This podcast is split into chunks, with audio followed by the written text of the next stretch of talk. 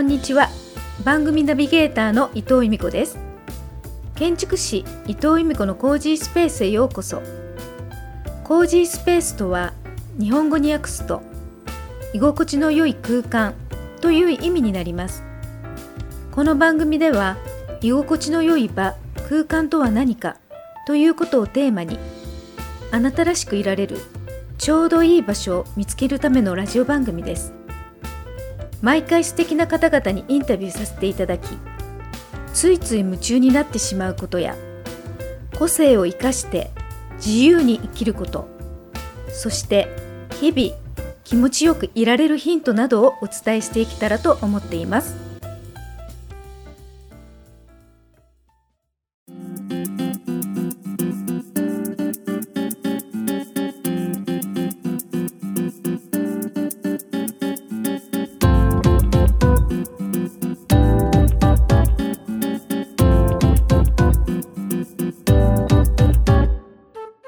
築士伊藤由美子のコージースペース第88回。2022年6月のゲストは陶芸家そして人の道を解く人でもある北川八郎さんです。北川八郎さんは1944年生まれ現在熊本に住んでいらっしゃいます。大手化粧品会社を退社後インドを放浪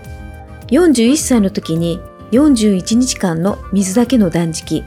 そして43歳の時に水だけの46日間の断食を行い、その時に人としての小さな巧妙を得たと言います。そんな北川先生の話を聞きたいと、先生のもとに集まる人たちが後を絶ちません。北川先生の許可を得まして、4月末に名古屋で行われた北川先生のお話し会の模様を、今回から4回に分けて音声をお届けしていきます。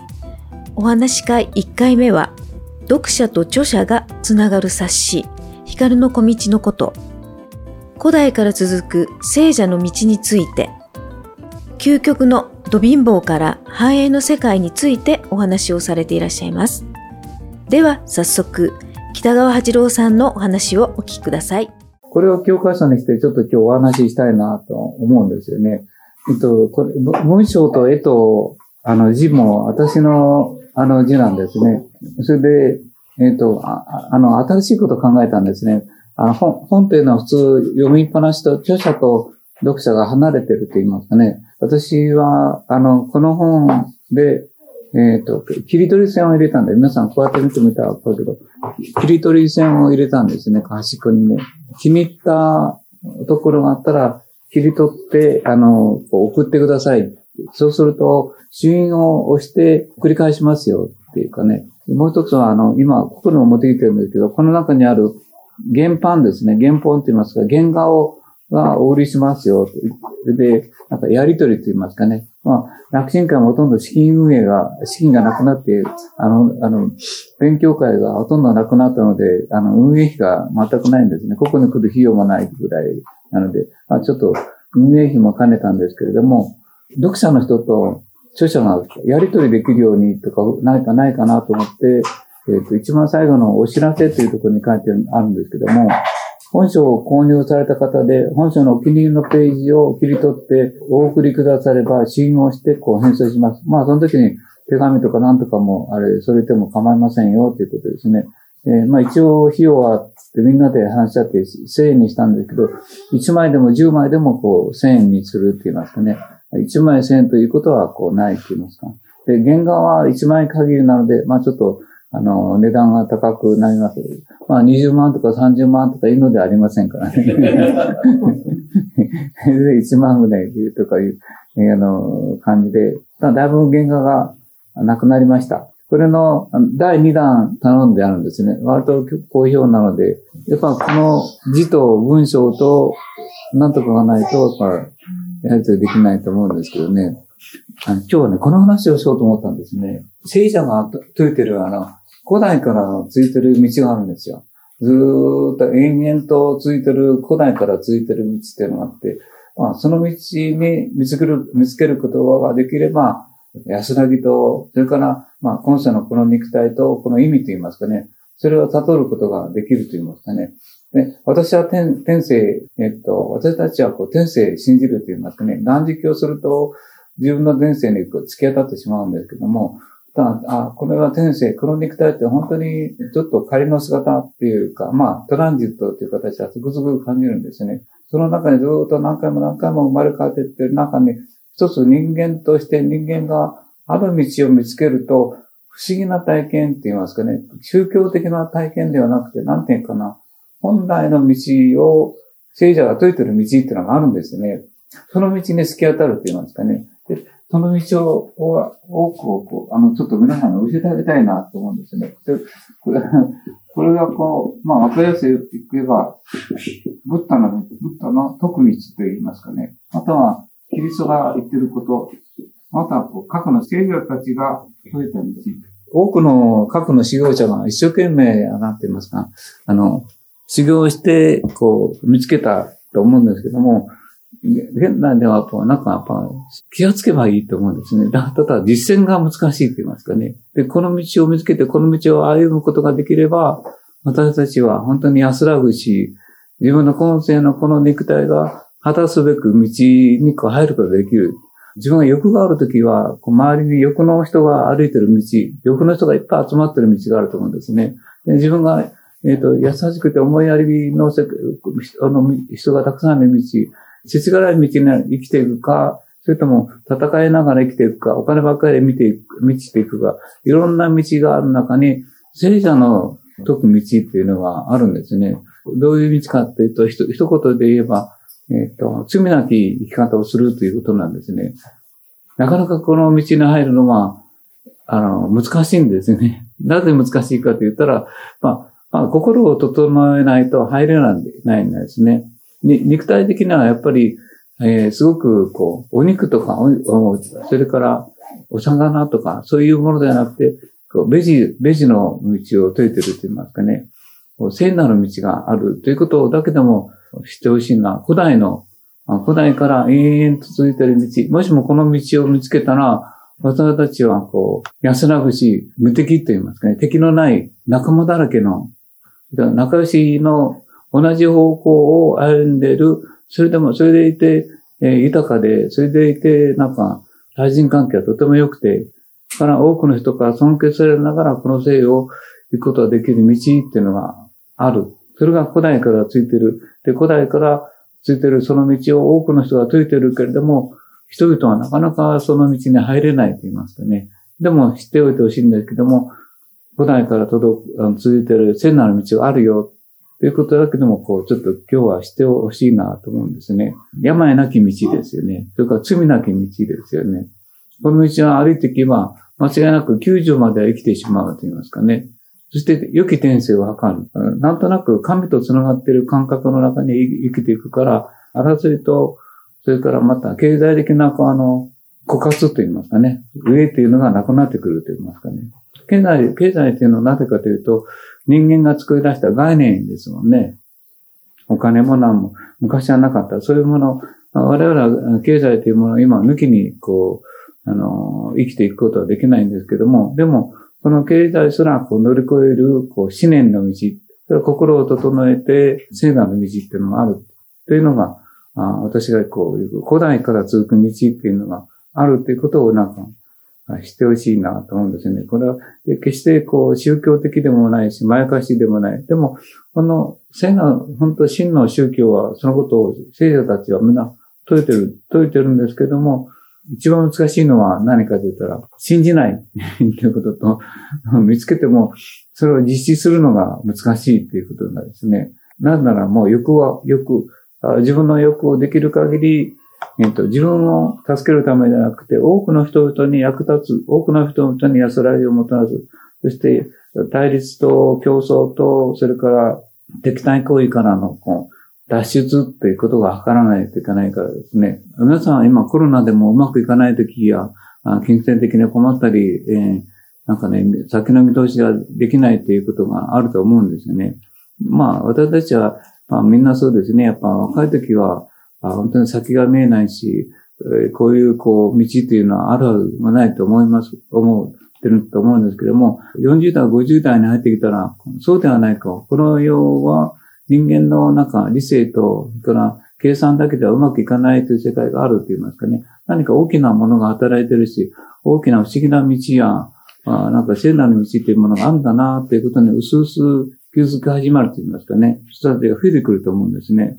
その道はあると私は断言できるんですね。なぜならば、あその道はブッダとキリスト、まあ、わかりやすく言えば、ブッダ、キリストか、えー、マホメットも、それから過去の聖なる人たちの本読めば、みんなその道を歩んでるからですね。歩んでるっていうよりも、歩んだ人たちがいるっていう事実ですね。じゃあ、その道はどんな道かって言ったら、まず、こう、怒りと、それから、えっ、ー、と、自分の個人的な欲求を、人々を救うという方向にこう切り替えられるかどうかどうかっていうあるんですけども、この世が結構不思議な力があるって言いますかね。この光の小道と同じような第3弾で書こうと思ってるんですね。で、じゃあどんな道だったかって言ったら、私は、えっ、ー、と、27年間、雨漏りのする、えー、あばら屋に住みました。その前は、えっ、ー、と、なんと、銀座5丁目のビルに勤めてました。そのあばら屋は、お風呂と壁のない民家でした。外とは襖と障子だけで仕切られて、田の字型の農家で、風は四季を通して西から入り、東に抜けてもう帰ってきませんでした。冬は30センチも雪が積もりました。毎日冷夏でよく冷えました。ここは熊本の果ての阿蘇の草原、草を抜けたところにありました。で家はさらに谷奥の、あの、最上流の丘の上にあります。星と温泉、それから大きな滝、野原、草原、星空、田んぼと畑とキノコ、澄んだ大地、青い空、すべてのものがありました。えー、家の前が静川というこう清流で、えー、水の音がこう一日中して、水の中にあの住んでいるような感感覚でした。秋は紅葉が素晴らしかった。このあばら屋のことを少しこう、書いてみようと、あお知らせしようと思います。この27年間のあばら屋は、借家でした。いつも17年間の間、今の男が傾いたままでした。夕食は右手をためにつき、左手で 食べてます。なんかすごい家でですね、あの、いつも傾いてたんですよね。で、右手をつかないと、なんかあの、なんか、食べ、左手で食べてたんですよね。で、それを17年間ついたんですよね。で、テーブルの上にた卵とか何か置くとコロコロと転げて、えー、下に落ち、あの、うっかりすると、たま、あの、落ちてしまうので、卵を置きませんでした。で、17年目に見かねた大工さんが来て、えっ、と、後輩で、えー、畳を水平にしてくれたんで、その時に感じたことは、その時、水平の、水平のテーブルってこんなに楽で、えご飯が食べやすいのか、お金が使えると感激したのを覚えています。そのくらいこう、広い、えー、家でした。畳は30年以上変えた形跡ありませんでした。そして、えー、我が家にはヒューストンという、ボストンというアメリカの名前の古い都市がありました。トイレが清掃されるとヒューストンになり、トイレが溜まるとボストンに変わってきました。天井は猫とネズミの運動場運動場となってます。毎日猫とネズミが大騒ぎするために、えー、天井から埃が舞い降りして、人間たちはおとなしかったけれども、天井界はあとても賑やかでした。家にたくさんの人が来られると、家が、ゆうらゆうらこう、左右に揺れていたんですね。で、私はその時に、おおこの家はなんか人が来ると喜んだとずっと思ってた、思っていました。その時の一人の建築家がこう、床下に潜って、えー、探ってみると、なんと、家の中心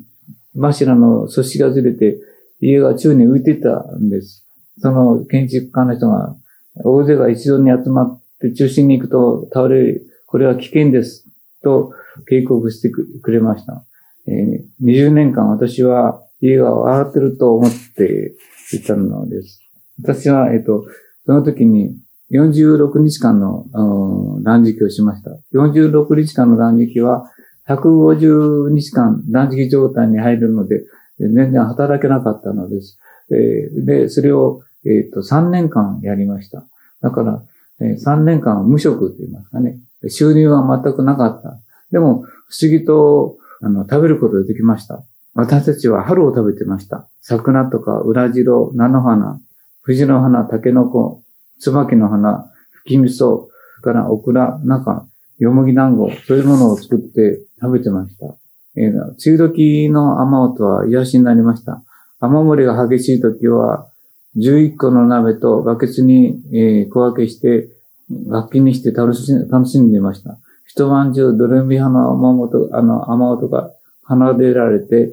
えー、家族の誰もその屋根を修理しようと言い出す者はいなかったのです。しかし、梅雨時の湿気はすごくて、体中にカビが生え始めて、朝起きると、みんなの顔に化粧がされていました。なんと、顔は白カビと黄色のカビで、お互いにお公家さんのようなお化粧顔となって、えー、指をさして笑い合ったものです。でも、しばらくすると、体中が軽くなってくるのです。痒くなってきたんですよね。そんな日は、この家にはお風呂がなかったんですね。で、そんな日は歩いて10分の村の温泉で、パリとカビを流すことができました。雨が上がって帰ると突然曇り空が避けて闇を払い、ピカリと半月が顔を出して、さーっと白い光が道を照らす。あ、そういう神秘的な光景の中で心が打たれて、あの、貧乏ということが、あの、全く苦にならないという、あの、生活をすることができました。夏になると蛇が、とカエルが追っかけ焼きを始めて、トンビに追われた鳥たちは、あ開けっぱなしの家の中に入ってきました。まあ、家の中は、外と中がずっと同じ温度で、年中こう、自然の空調の中にいたんですね。秋になると空が抜けました。すすきが頬をなす頃、草原は夕焼けに、草原は夕焼けが